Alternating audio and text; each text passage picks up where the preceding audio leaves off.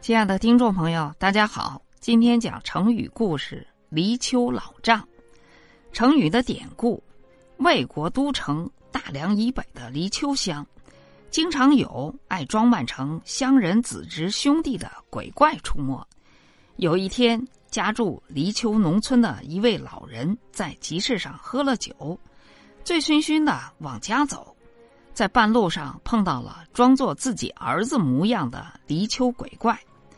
那鬼怪一边假惺惺的搀扶老人，一边左推右晃，让老人一路上受够了罪。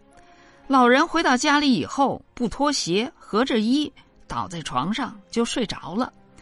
第二天，老人酒醒之后，想起自己醉酒回家时在路上吃的苦头，把儿子狠狠的训斥了一顿。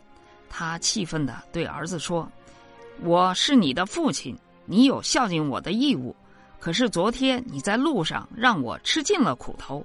我问你，这究竟是因为我平日对你不够慈爱，还是因为你生了别的什么坏心？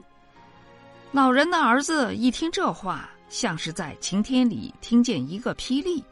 这到底是哪里来的事儿呢？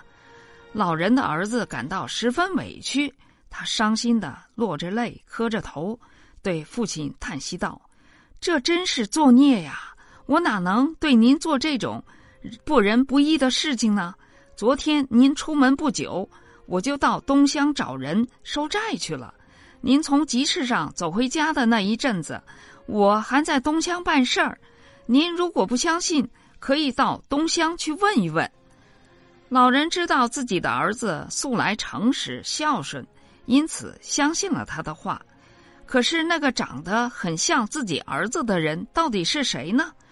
老人想着想着，一转念记起了离丘鬼怪，他恍然大悟地说：“对了，一定是人们常说的那个鬼怪做的孽。”说到这里，老人忽然心生一计，他打算次日先到集市上喝个烂醉，然后趁着酒兴，在回家的路上刺杀离丘鬼怪。